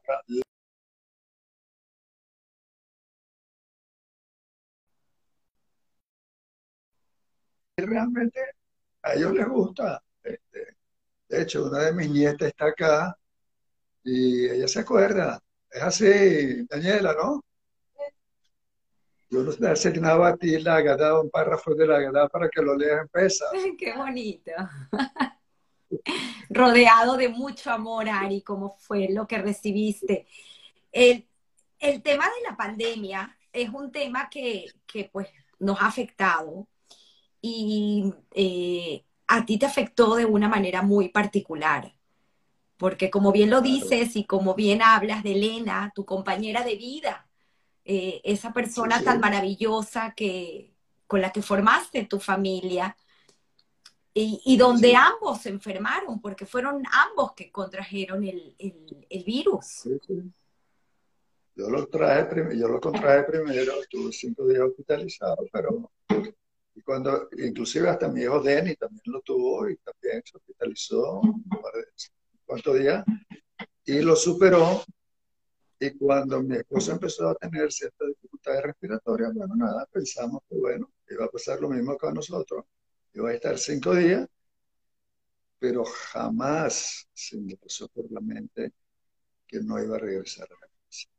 Jamás. O sea, eso para mí fue un golpe realmente durísimo, porque por lo inesperado, porque no, no, no. Tú me dices a mí, una persona que está enferma por años, con un deterioro progresivo y dice al final, bueno, ya descansó, pero no era el caso. Entonces fue realmente, y además, José fue una mujer realmente, mira, en, en los 52 años de vida conyugal que he tenido con mi esposa, no recuerdo algún tipo de discusión relevante que podríamos haber tenido. Nos gustaban las mismas películas, la misma música, los mismos libros. Íbamos de paseo a lugares que nos gustaban a los dos, o sea, teníamos los mismos gustos, o sea, estábamos hechos el uno para el otro. Realmente extraordinario. ¿Y cómo la vida te puso en esa situación donde tú decías, me voy a ir yo primero? Claro, yo siempre pensé que yo me iba a ir primero porque, bueno, porque, yo era mayor. Pero ven, Tamara, mira, yo no soy quien para cuestionar lo que Dios tiene para cada uno de nosotros. Así que, pues, si eso fue una decisión divina, bueno, pues así lo tengo que aceptar. Recuerdo que inclusive escribiste unas líneas en aquella oportunidad eh, de tu corazón, palabras de aliento para los que alrededor estaban y es increíble, pues obviamente tu madurez y tu inteligencia emocional, por llamarlo de cierta forma, y el hecho de que tú hoy en día, pues sigues ejerciendo tu carrera, eh, sigues trabajando. Y no la pienso dejar. Y ahora que me menciona lo de escribir, yo todos los viernes, hace mucho tiempo, empecé a escribir a mis hijos eh, cosas de que se me ocurrían durante la semana para desearle Shabbat Shalom. Un día a mi nuera le gustó tanto que se lo mandó a su amigo de chat y se viralizó. Ahora todo el mundo quiere este, recibir esos mensajitos que le sigue escribiendo. Y todos, todas las mañanas les mando un mensaje buenos días a mis nietos. Qué bonito. Un mensaje alentador el día, claro. Así como quienes tuvimos la oportunidad de ser tus pacientes, me siento privilegiada de haberlo sido y ahora ya entiendo, porque claro, en ese momento uno no entendía, pero recuerdo que mientras fui paciente tuyo, así como muchos, mientras fueron pacientes tuyos, pues teníamos un solo médico, por lo mismo que tú dices, no había necesidad de recurrir a otro. A Ari lo llamábamos para todo. Y lo siguen haciendo. Pero bueno. Qué bonito. Pero mira, Tuviste también eh, algo que no mencionamos, pero creo que ya que estamos haciendo un testimonio de vida, eh, creo que debemos decirlo, es el hecho de que además ejerciste en el Hospital de Clínicas Caracas durante casi 25 años en paralelo, o sea que tenías dos consultas. Yo, sí, la, cuando yo estaba en la metropolitana se iba a, se empezó a construir el Hospital de Clínica de Caracas, que se iba a ser un hospital al estilo americano. El promotor lo quería hacer así, lamentablemente falleció durante la construcción de del hospital y entonces ya lo tomaron los médicos venezolanos y entonces, pero ya como había comprado la acción, pues ya me quedé ahí, trabajaba dos días allá y tres días en la metropolitana. Pero luego ya decidí, pues como me inicié en la metropolitana, con la anuencia de mi querido padre, voy a la metropolitana, me quedo allá y vendí lo de la, lo de la Caracas. Con tu permiso, igualmente, me encantaría mencionar eh, este personal que te acompañó durante todos estos años, gente fiel. Eh, Ramona, ¿quién no se va a recordar de Ramona? Y... La mamá trabajó conmigo 30 años. Y este, se tuvo que retirar, bueno, porque su mamá se enfermó y tuvo que cuidar a su mamá. Luego, Ramona trabajó conmigo como enfermera, como secretaria. Yo me la traía del hospital, porque ella, ella, trabajaba en el hospital cuando yo estaba en el hospital de, del algodonal de la José Ignacio Valdovido, no trabajó conmigo. Sus nietos nacieron conmigo. Y era, Oye, y todavía estamos en contacto, seguimos hablando. Le mandamos un beso desde aquí. Y, además, pues, eh, esa dupla que hicieron, eh, lamentablemente, eh, hace unos meses dejó este plano terrenal, porque no sabemos a dónde van estas almas. Estoy segura que a un lugar mejor. Pero esta persona, quien también fue muy querida por muchos, y a quien eh, tú le diste esa oportunidad eh, por tantos años de trabajar a tu lado, Rafi, Rafi Cohen, que todo el mundo llamaba a los primos. Ese, ¿Cómo llega Rafi a tu consultorio? Eh, sí, yo este, cuando me inicié en la metropolitana, al cabo de unos par de años, su cuñado, que es hermano de mi mamá, me llama y me dice, mira, Ari, está este muchacho que es muy bueno, hizo el programa de la maternidad de Concepción Palacio, y demás, ¿por qué no lo, por qué no lo traes a trabajar contigo?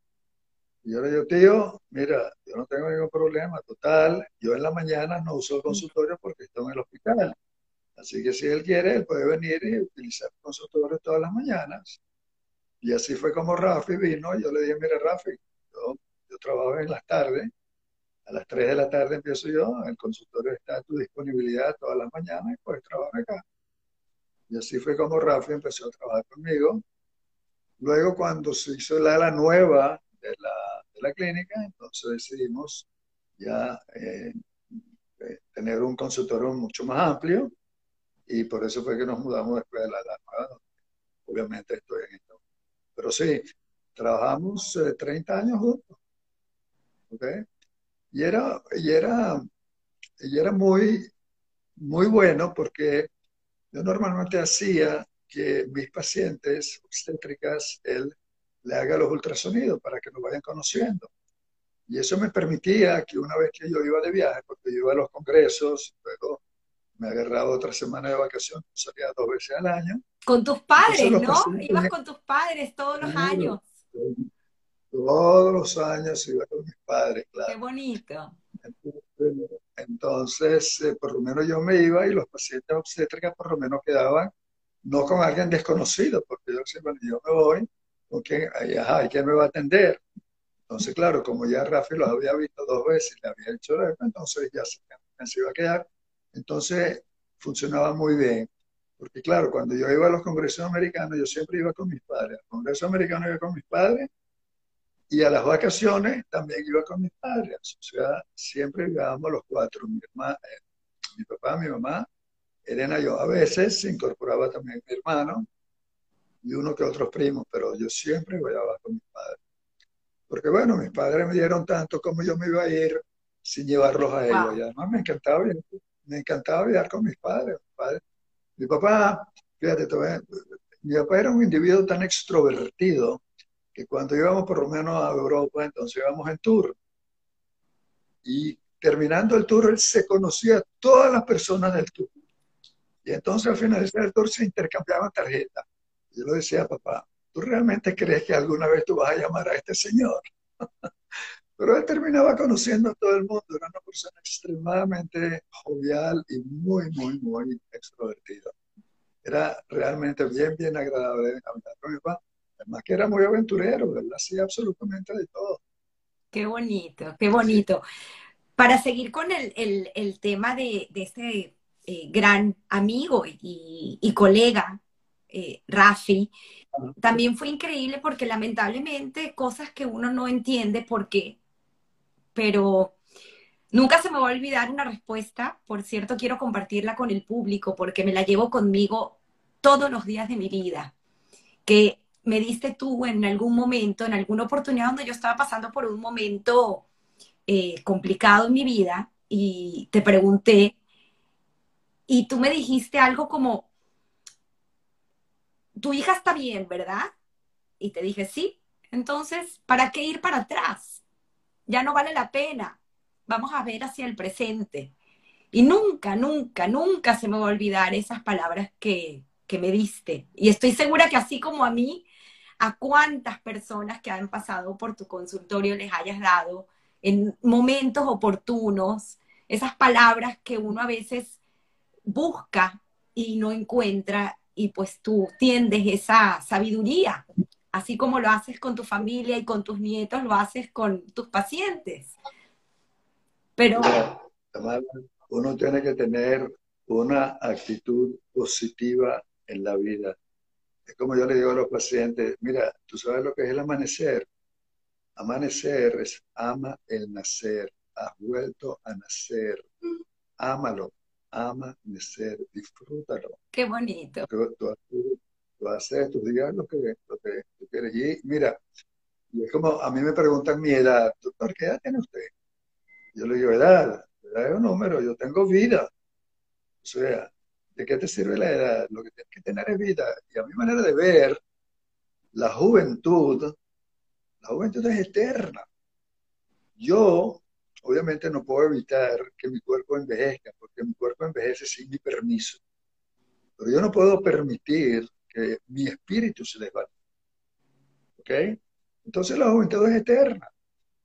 Yo ya he vivido la juventud de mi juventud.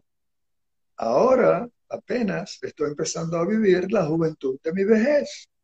Ahora, yo no puedo pretender hacer en esta juventud lo que yo hacía en la otra juventud, porque mi cuerpo no es el mismo pero sigue siendo joven.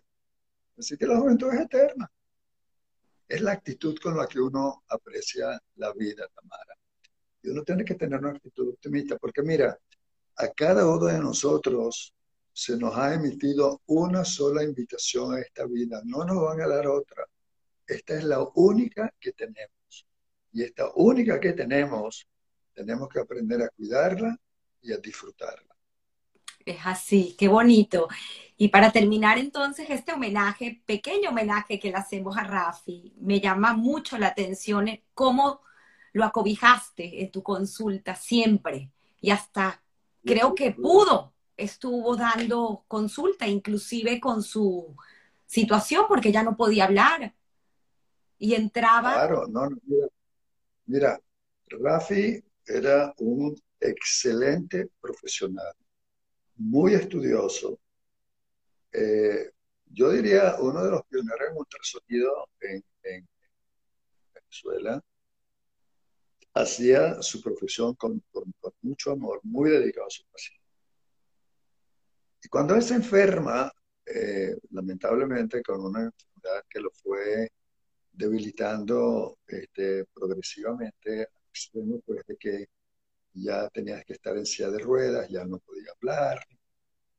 Y yo le decía a los hermanos que era muy importante, muy prudente, que aún estando en esa condición, que lo traigan al consultorio, porque para él el estar en un consultorio es parte de su terapia. Y eh, yo, pues, cuando, claro, ya yo había un asistente que hacía ya los eh, sonidos, que era también, y sigue estando ahí, que es muy buena, yo le decía a los pacientes, mira, en el estudio de ultrasonido va a estar un médico, el doctor Rafael, que es excelente ultrasonografista. Él no va a hablar, está en de ruida, pero él va a gestionar de que tu estudio va a ser idóneo. Y a los pacientes no le importaba y él entraba y estaba ahí en la sala, porque a mi manera de ver, eso para él era bien, bien importante. Entonces, bueno, él estaba ahí hasta, que ya realmente ya no se podía, ¿no? Pero hasta, hasta, hace poco él seguía viniendo al consultorio. ¡Wow! ¡Qué calidad humana, Ari! ¡Cuánta sabiduría! Y qué manera de transmitirnos tanto conocimiento, como bien tú lo dices, eh, el hecho de haberte graduado, hace casi 50 años ya, no quita el deber, como bien tú lo dices, de estar constantemente estudiando y aprendiendo. Sigues asistiendo a congresos. Oye, Tamara, yo no puedo pretender practicar la medicina con la que me gradué hace 53 años, porque todo ha cambiado. Si yo no le puedo ofrecer a mis pacientes lo que mis pacientes vienen buscando, que es información que está actualizada, no estoy haciendo absolutamente nada. Entonces, ¿a quién estoy engañando? Yo no puedo estar engañando a mi paciente o engañándome a mí mismo. Entonces, los profesionales, no solamente yo, si tú vas a un abogado porque quiere información sobre las leyes y te va a dar información de la ley de hace 40 años, no te va a servir. Y si el contador te va a preparar tu impuesto como se hacía hace 20 años, eso no va a ser útil.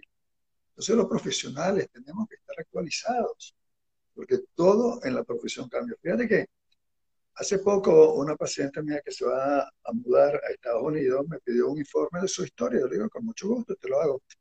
Me puse a revisar la historia y le dice, oye, mira hace 30 años lo que te hice.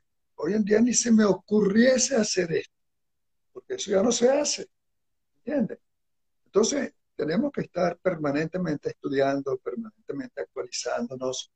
¿Por qué? Porque los que nos vienen a ver necesitan una información idónea y actualizada sobre su salud. Y entonces, si no se lo podemos proporcionar, entonces, ¿qué estamos haciendo?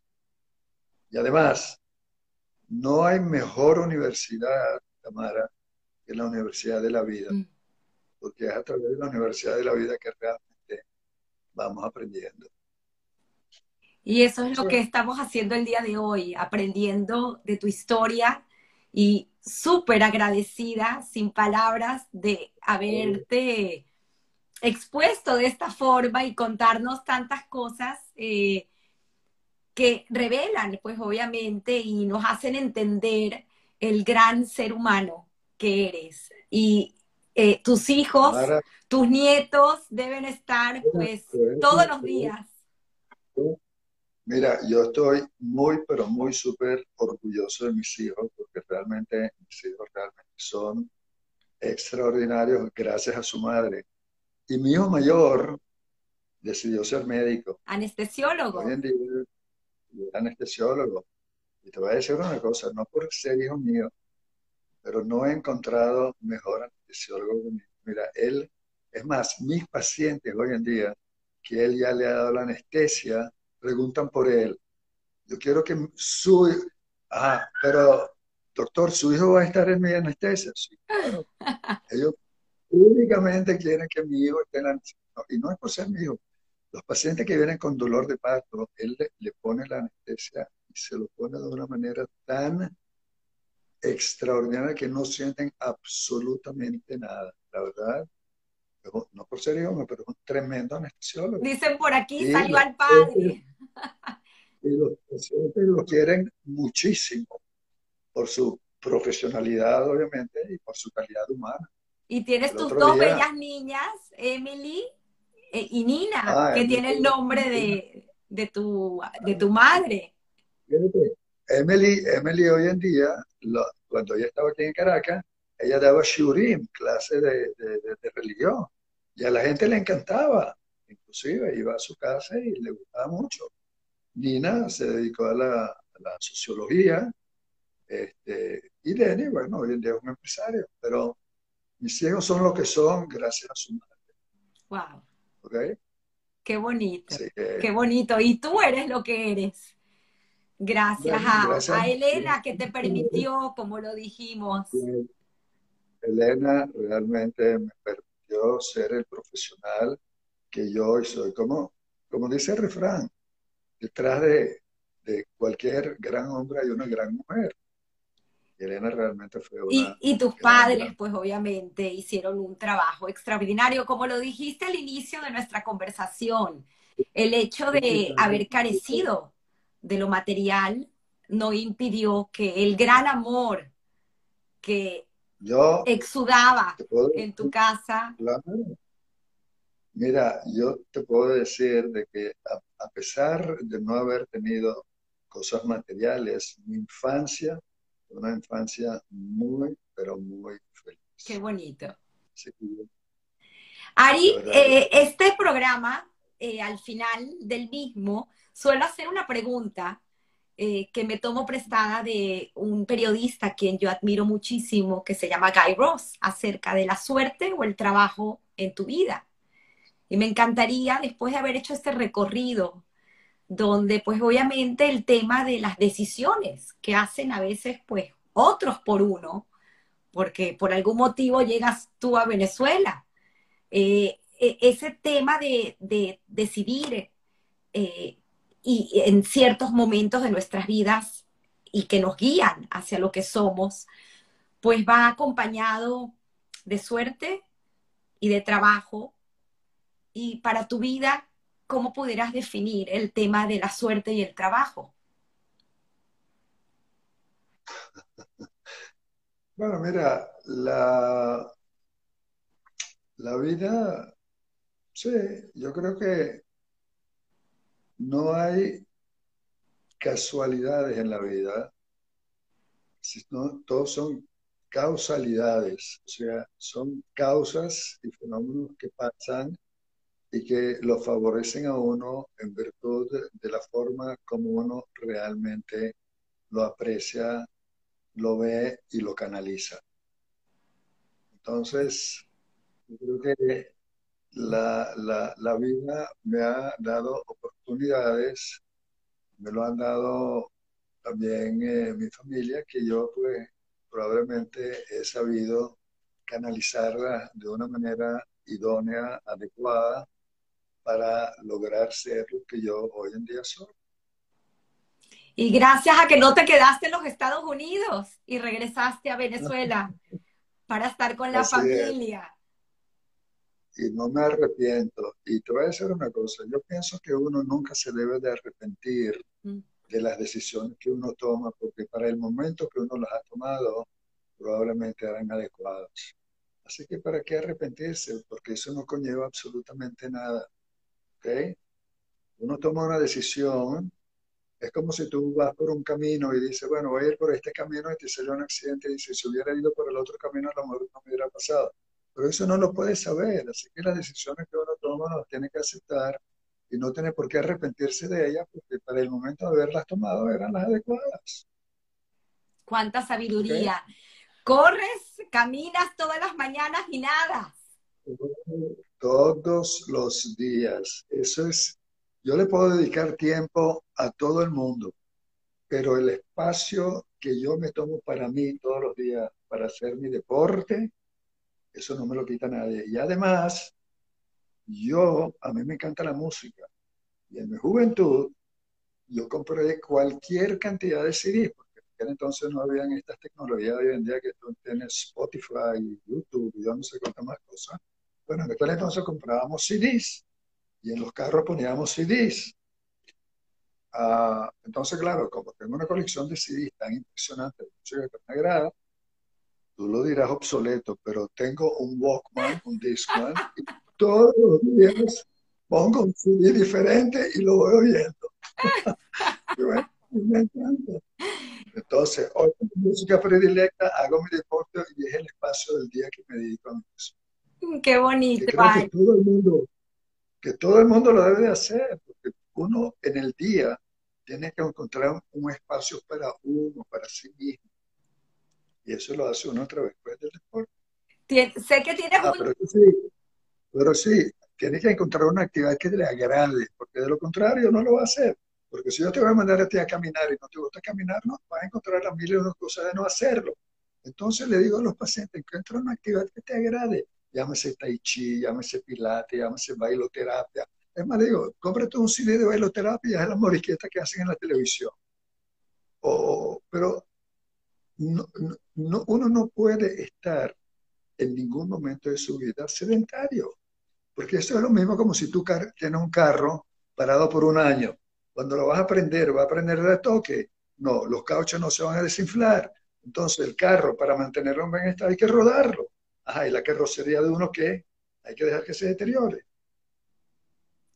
Wow, wow, cuánto aprendizaje, Ari. Queremos ese chat que tienes con los nietos, lo queremos también para nosotros, así que deberías de alguna manera idear escribir un blog y compartir todos los viernes algunas de esas sabias palabras. Una vez mi hija recopiló todo lo que yo he escrito, lo plasmó en un libro. Por aquí lo tengo, sí. Pero bueno. Qué bonito. Algún día a lo mejor los chats, eso que escribo a hijos. Voy a, voy a aprovechar y leer algunos de los comentarios que la gente ha puesto el día de hoy y no sin antes recordarles que la entrevista estará en estos medios eh, tradicionales de hoy, como YouTube, Spotify, Apple Podcast, para que puedan escuchar esta conversación que tuvimos el día de hoy contigo, Ari. De verdad, muy agradecida. Quiero leer porque tienes aquí una gente, ha estado fascinada. Tamara, te conozco hace mucho ah. tiempo y déjame solamente terminar diciéndote que eres única y extraordinaria. Sigue haciendo lo que estás haciendo porque realmente la gente queda realmente muy, pero muy, muy emocionada con tu programa. Sigue, sigue con eso y te felicito. Muchas gracias por tus palabras. Por aquí voy a leer, la gente está muy emocionada. Dice Ginny Hack algunos te debemos agradecimientos eternos e infinitos. Tu tranquilidad siempre me inspiró una confianza plena. Se te extraña. Que Dios te dé mucha salud y que sigas siempre iluminando. Eh, eh, esta es eh, Carmen Rosa Pfeffer. Ari, te quiero hasta 120. Hanna HHC 23, un ejemplo de resiliencia. ¿Qué queremos? ¿Cuánto te queremos, doctor? Zuli Ortega Tigo Sa. Lo mejor del mundo, un bello ser humano. Frida Astrak Klitman, bravo por Ari. Felicitaciones. Raquel Abo, muchas gracias, Ari. Bueno, y Tamara, me da pena mencionarme, pero gracias por tan extraordinaria entrevista. Mike Rúa, lo más importante es que transmite tranquilidad, sobre todo a los esposos que van nerviosos a los partos, es cierto. Eh, recuerdo que los que están nerviosos los jalas del, eh, traje y les dices adentro. que hoy en día pongan los padres a cortar el cordón umbilical. qué belleza. Eliana Cohen, qué orgullosa me siento de ti. Qué honor ser familia y tenerte de hermano. cuánta sabiduría, aplausos de pie, te quiero inmenso. A Lely White, todas las bendiciones. Odaya Foldes, doctor y ser humano increíble. Lo recuerdo, mis embarazos y partos con mucho cariño. Sigo leyendo porque tienes muchísimos mensajes. Eh, Toledano Analí, queremos el Instagram de Ari. Hay que abrir tu Instagram, Ari. A ver si tus nietos ahora se dedican a ello, porque ahí puedes compartir, compartir con nosotros esas pequeñas eh, sabidurías de, tus enseñanzas y transmitirlas. Vamos a, pensarlo. Gracias. Eh, buen consejo, Analí. Eh, dice por aquí mi mamá, la nona Casap, excelente, médico, único. ¡Wow! ¡Qué bonito! Simi.che, excelente entrevista, doctor y ser humano extraordinario. Lo recuerdo con mucha admiración y cariño. Un fuerte abrazo desde Israel. Garber Denise, que estuvo también aquí conectada, quizás se convierte en Instagramer después de hoy. A ver si ya todos te ponen en las redes. Eh, Victoria Benarroch, sabio en todo. Yari sabe todo lo que ponen en los posts. Jaja. Dice Enrique Nesín, Arie, que engañes a la gente. En tu juventud habían cassettes. Ah, dice. que no eran CDs, eran cassettes. Quiere ir más atrás en el tiempo. Y los discos. Lo que pasa es que los discos no podíamos, imagínate, correr con un disco. Eso era impensable. Eh, sigue Joy Batán qué bonito, porque eh, creo que eran vecinos de consultorio con su padre. Sí, sí. Doctor Ari Cohen, me trajiste a mí y a mis hermanos al mundo. Saludos de la familia Batán. y eran vecinos de consultorio. Claro, claro. Él era dermatólogo, Jaime, y yo estaba en consultorio al lado y su esposa parió conmigo. Y enfrente tenías al doctor Milgram, el pediatra. Sí, señor. señor.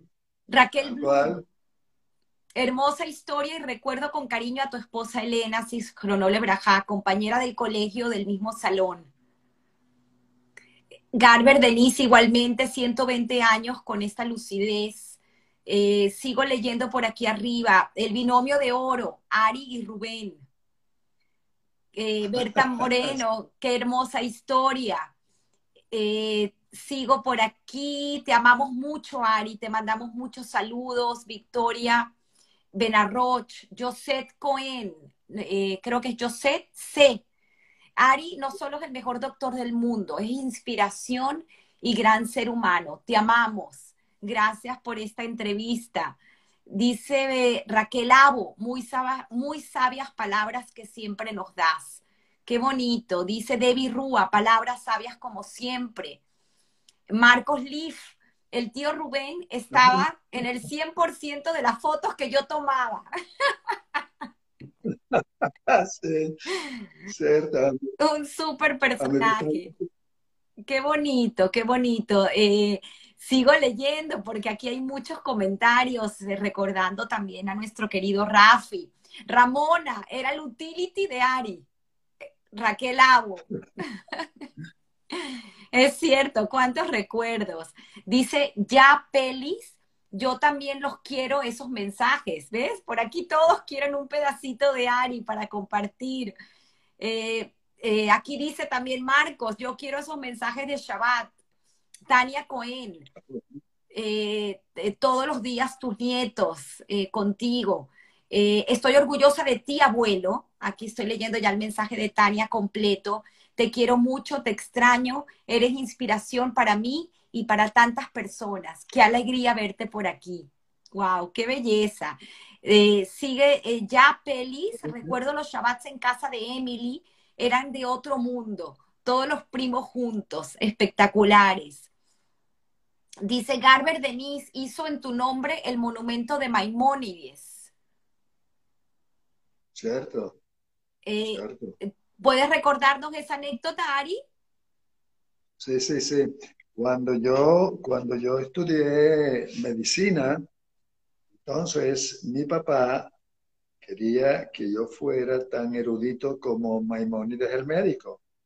Entonces él fue a Tiberias y él eh, hizo la tumba de Maimónides, la reformó la tumba de Maimónides en, eh, eh, bueno, para que yo sea así de erudito como Maimónides. Entonces él hizo la, tumba de Maimónides allá en, en Tiberias.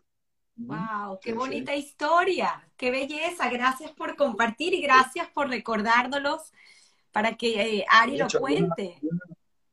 Hay una, placa ahí en la tumba de Maimónides donde dice, esta tumba fue reformada por Rubén Cohen, Penina Cohen y su hijo de Caracas, Venezuela.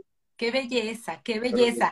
Raquel Abo aquí nos dice, Ari, muy interesante toda la trayectoria de tu historia personal.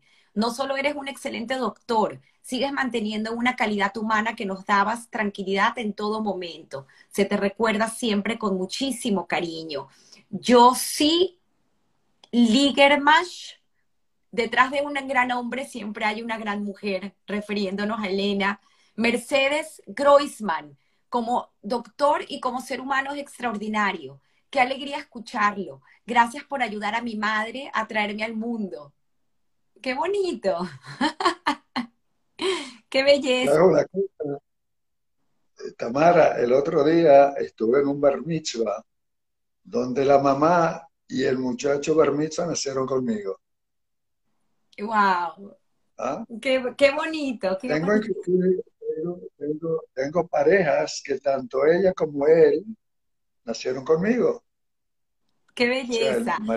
Ayala Cohen 336. Ari, qué emoción verte después de tantos años. Eres el mejor obstetra del mundo, eres lo máximo. Aquí tienes muchos compliments. El, mejor doctor, 4, Sally 4. Ari, eres lo máximo, como doctor y como persona. Sally Hantos. Sí, sí.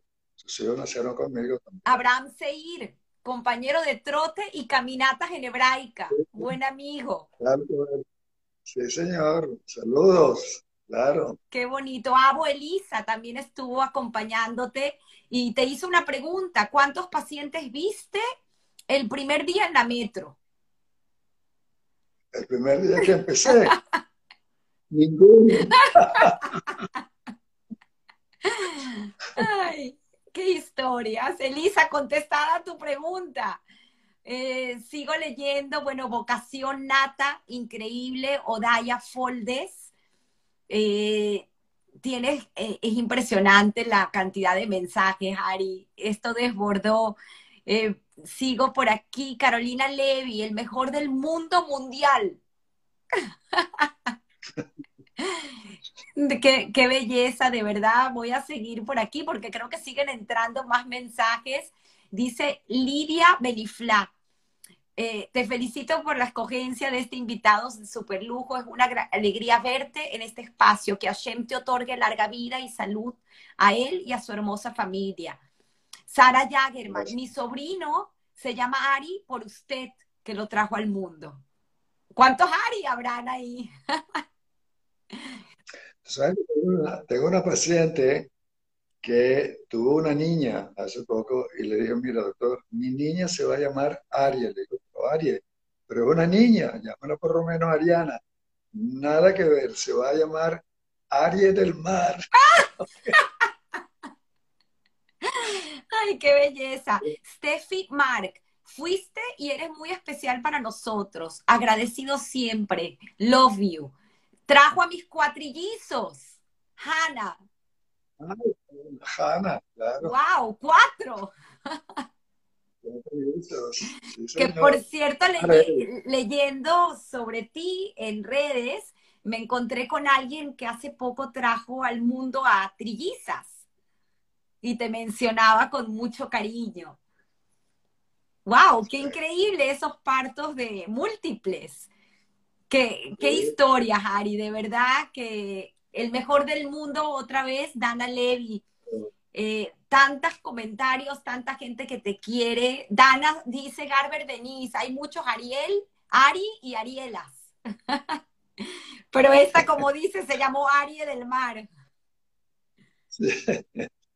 Increíble, Aria. Agradecida nuevamente por aquí. Ya está entrando ya uno de los últimos que voy a leer. Shalom, doctor Ari. Muy orgulloso de haber compartido tanta Torah y Derech. Derech Eretz con usted. Eh, él dice, es, eh, si quieres poner tu nombre, porque el acrónimo no lo conozco, dice MITS CD 5781. Y Yeyak 60 dice, en nuestro caso, anestesiaste, atendiste a tres generaciones. Te adoramos, la familia Chocrón Joires. Y esta persona que había comentado eh, de Shalom, de, y gracias por haber compartido tanta Torah con nosotros, es desde Miami, Moshe Cohen. Y bueno, muchos aplausos de pie. Mike Rúa también te está acompañando porque así como eres doctor para las mujeres, como bien lo dijo Mike, pues acompañaste a tantos hombres a que dejaran el miedo y también aprendieran. Yo tengo un paciente que hombre, me dice, tú eres mi ginecólogo.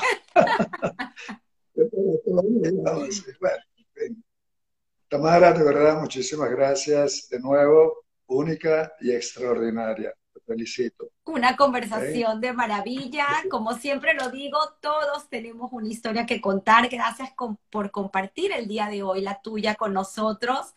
Y estará para los que no pudieron escucharla en vivo en Spotify, en YouTube, en Apple Podcast y por Instagram. Y ya sabes, Ari, los nietos que están ahí contigo, abrirte tu cuenta. Sí, sí, sí. Aquí están, seguro. Gracias. Besos enormes. Feliz domingo. Feliz domingo. Chao.